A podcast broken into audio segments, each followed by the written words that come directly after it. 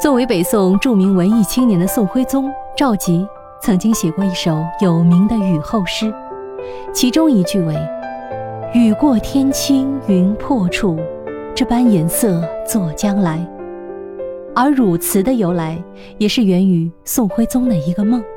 梦里啊，宋徽宗邂逅了一场雨，天晴之后，云朵散去，天空出现了天青色。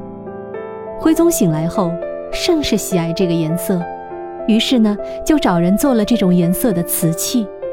宋徽宗这一梦啊，成就了中国瓷器史上最完美的青瓷。而那一抹风华绝代的天青色，即使跨越了千年的烟雨，依然为后人所津津乐道。后来，著名词人方文山借用了宋徽宗这句词的神韵，创作了《青花瓷》里的那句。天青色等烟雨，而我在等你。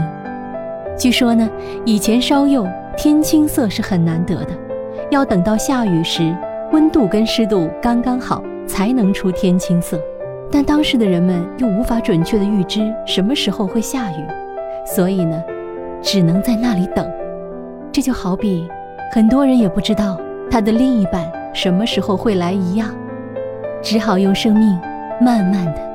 静静的在等。